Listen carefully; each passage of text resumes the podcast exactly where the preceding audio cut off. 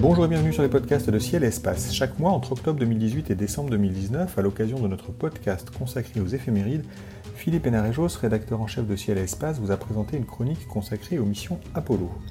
Nous avons décidé de les rediffuser au rythme d'une par jour et nous poursuivons aujourd'hui avec un focus sur le mois de juin 1969. Un mois avant le lancement qui doit le rendre célèbre à jamais, Neil Armstrong écrit un texte pour le magazine Life. Que représente pour lui l'atterrissage sur la Lune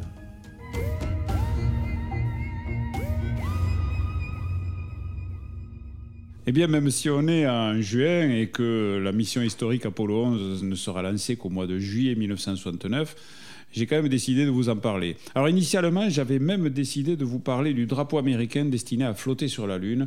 En effet, c'est le 25 juin 1969, alors que la fusée est déjà sur son aire de lancement depuis plus d'un mois, et que son lancement n'est plus que dans 21 jours, que les techniciens de la NASA ont placé le drapeau sur le pied du module lunaire. Ils ont ouvert la fusée, ils ont mis le, drapeau dedans. Autant dire, autant dire que c'était au dernier moment.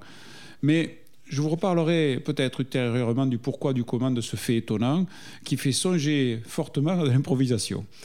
Non, entre-temps, je suis retombé sur un texte de Neil Armstrong, publié en juin 1969 dans le magazine américain Life.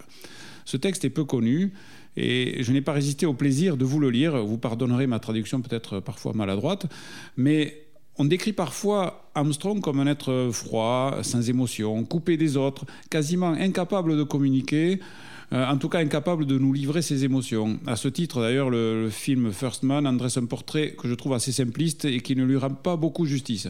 Alors écoutez ce qu'écrit Armstrong en juin 1969 quand Life Magazine lui demande ce que représente pour lui l'atterrissage sur la Lune. Et cela vaut mieux que tous les commentaires qu'on pourrait faire. Alors, j'ouvre les guillemets. Il serait présomptueux de ma part de choisir une seule chose que l'histoire désignera comme le résultat de cette mission. Mais je dirais qu'elle éclairera le genre humain et nous aidera tous à saisir que nous sommes une part importante d'un univers beaucoup plus grand que celui que nous pouvons voir en temps normal depuis le pas de notre porte. Je voudrais espérer qu'elle aidera les personnes dans le monde entier à penser dans une perspective positive les multiples efforts de l'humanité tout entière. Peut-être aller sur la Lune et revenir en soi n'est pas si important. C'est Armstrong qui dit ça. Hein. Mais c'est une étape assez grande pour donner aux gens une nouvelle dimension dans leur pensée, une sorte d'éveil. Après tout, la Terre est elle-même un vaisseau spatial. C'est un vaisseau d'un genre étrange, puisqu'il transporte son équipage non pas à l'intérieur, mais à l'extérieur. Il est plutôt petit, et il croise sur une orbite autour du Soleil. Ce dernier suit une orbite autour du centre d'une galaxie qui erre sur quelque orbite inconnue, dans une direction inconnue, à une vitesse non spécifiée, mais avec un phénoménal changement de position et d'environnement. C'est difficile pour nous d'aller loin de ce lieu pour voir ce qui est en train de se passer. Si vous êtes au milieu d'une foule, la foule semble s'étendre dans toutes les directions, aussi loin que vous pouvez voir vous devez prendre du recul et regarder depuis le haut du monument de Washington ou quelque chose comme ça pour voir que vous êtes assez près du bord de la foule et que le tableau d'ensemble est plus petit et est un petit peu différent de, de ce qu'il semble être quand vous êtes au milieu de ces gens.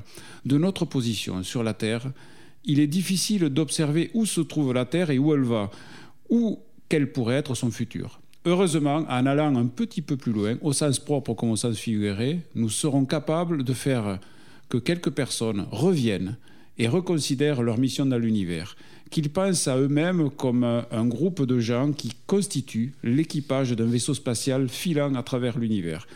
Quand vous allez piloter un vaisseau, vous devez être assez attentif à l'utilisation de vos ressources, à la manière dont vous utilisez l'équipage et à la manière dont vous traitez votre vaisseau. Espérons que le voyage que nous allons faire dans les deux prochaines décennies vont un peu nous ouvrir les yeux. Quand vous regardez la Terre depuis la Lune, Armstrong n'est pas encore allé autour, de, de la Lune. Quand vous regardez la Terre depuis la Lune, dit-il, son atmosphère est juste inobservable. L'atmosphère est si fine, une si infime partie de la Terre qu'elle ne peut pas du tout être perçue. Cela devrait impressionner tout le monde. L'atmosphère de la Terre est une ressource si réduite et de si grande valeur. Nous allons devoir apprendre à la préserver et à en user avec sagesse. Ici-bas, dans la foule, vous sentez l'atmosphère et elle semble normale. Donc, vous ne vous en préoccupez pas trop. Mais depuis un point de vue privilégié, peut-être est-il possible de comprendre plus aisément pourquoi nous devrions nous en inquiéter. C'était Neil Armstrong, en juin 1969, avant d'aller sur la Lune, 50 ans avant que le réchauffement climatique soit dans tous les esprits, tout sauf une personne repliée sur elle-même.